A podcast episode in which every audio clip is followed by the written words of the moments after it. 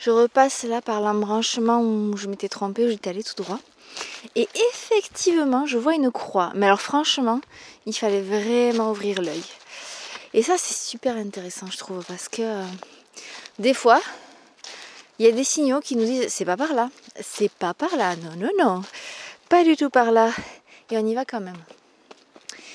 Et euh, je suis sûre quand même que, mon, mon cerveau inconscient l'a vu cette croix, c'est pas possible. Parce que je regarde quand même où je marche, elle était dans mon champ de vision. Et même si elle est à demi effacée, bon, une croix jaune a un embranchement, normalement on regarde. Et euh, c'est ce, dont on discutait l'autre jour avec Karine, qui s'est bien perdue aussi en rentrant chez elle après m'avoir accompagnée. Et elle m'a dit j'ai vu une croix et j'y suis quand même allée. Et euh, je sais pas si ça t'arrive dans ta vie de sentir que ouf, c'est pas par là. Je sens que c'est pas par là, mais d'y aller quand même. Et euh, moi ça m'arrive. Mais ça, je pense que c'est lié à mon. Enfin, j'essaie de me demander pourquoi. Je pense que c'est lié à mon besoin d'être en mouvement. Et euh, à la limite, je préfère avancer, je crois, dans la mauvaise direction que euh, qu'être immobile. Dis pas que c'est une bonne idée. Hein. Je dis pas que c'est la meilleure idée. Mais euh, ouais, c'est c'est quelque chose quand même qui est bien bien là. Et euh, je suis en train de l'expérimenter grandeur nature. Et ce que je constate, c'est que euh, même si je vais dans la mauvaise direction, et eh ben je finis toujours par retrouver ma route et que en chemin, ben, je vis des aventures, j'apprends des choses, je tire des leçons. Ouais, c'est vraiment ce que j'ai envie de, de retenir de ces multiples égarements. Il y a une part de moi qui me dit bon Mathilde, il va falloir arrêter. Tu vas prendre un livre, tu vas prendre des cours et euh, tu vas apprendre à t'orienter en forêt. Mais en fait, je pense que c'est comme ça qu'on apprend. En faisant ce que je suis en train de faire, c'est-à-dire en faisant des, chemins, en, parcourant des chemins accessibles. Voilà, pas trop dur, en me perdant, en voyant pourquoi je me suis perdue. Là, en l'occurrence, ben, c'était un problème d'échelle ou un problème de euh, ben, j'ai pas écouté la croix ou j'ai pas vu la croix.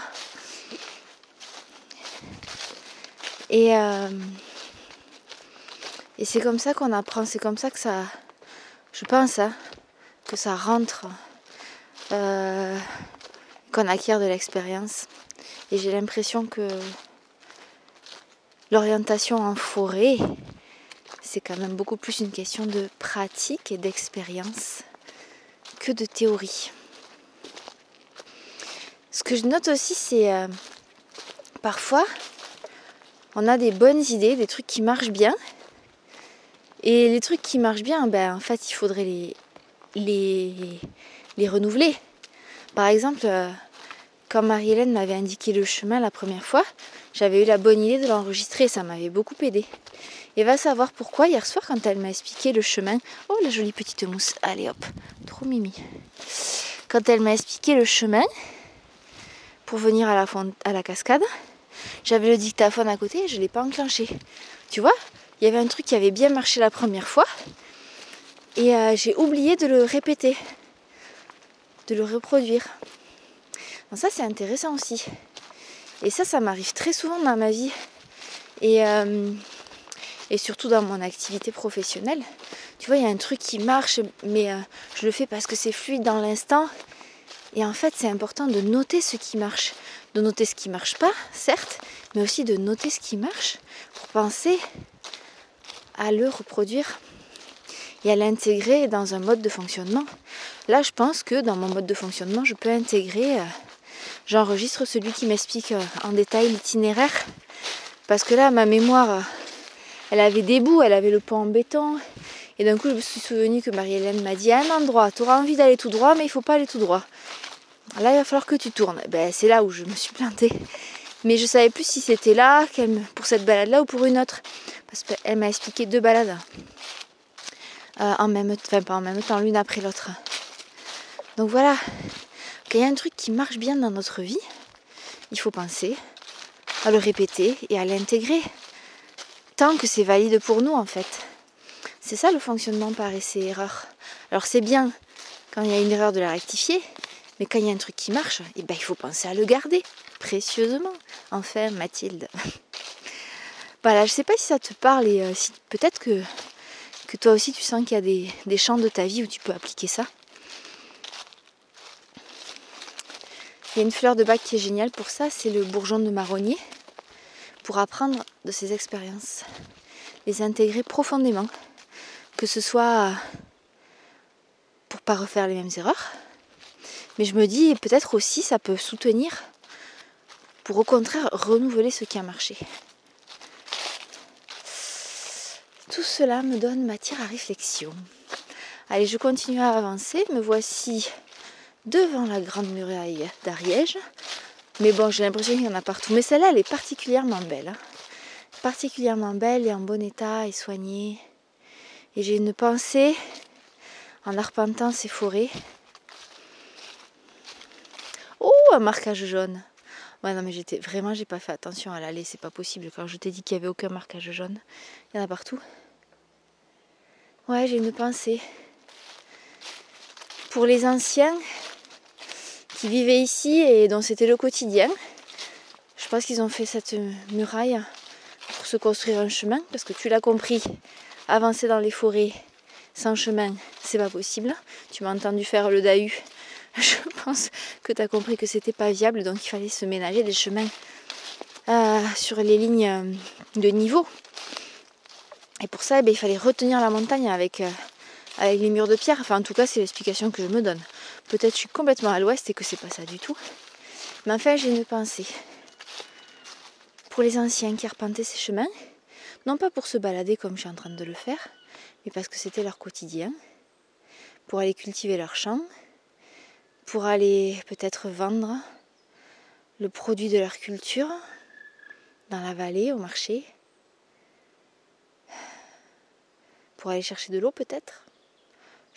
Pas sûr. Je pense que franchement, les granges, elles sont quand même construites autour des points d'eau. Mais pour aller se rendre visite d'une famille à l'autre, c'était leur quotidien.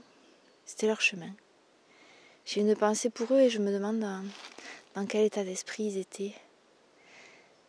Je sais que la vie ici, elle était rude. Hein. Mais euh, est-ce que vraiment c'était euh, difficile hein?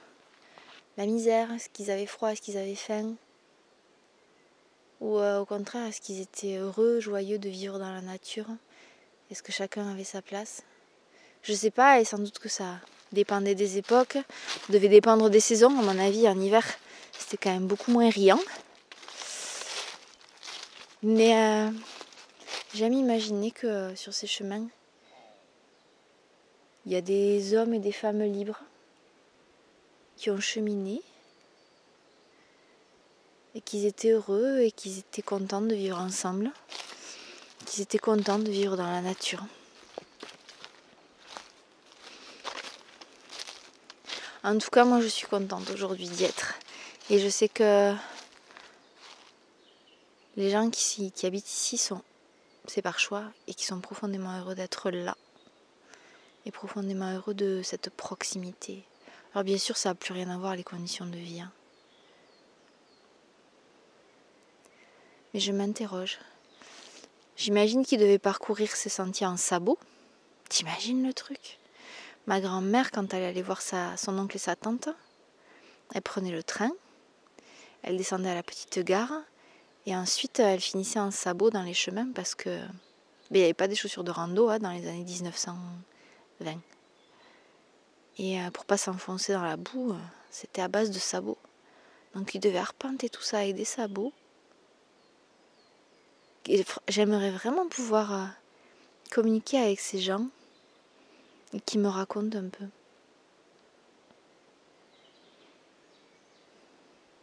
Parce que c'est, difficile d'imaginer. Est-ce que c'était joyeux ou est-ce que c'était lourd?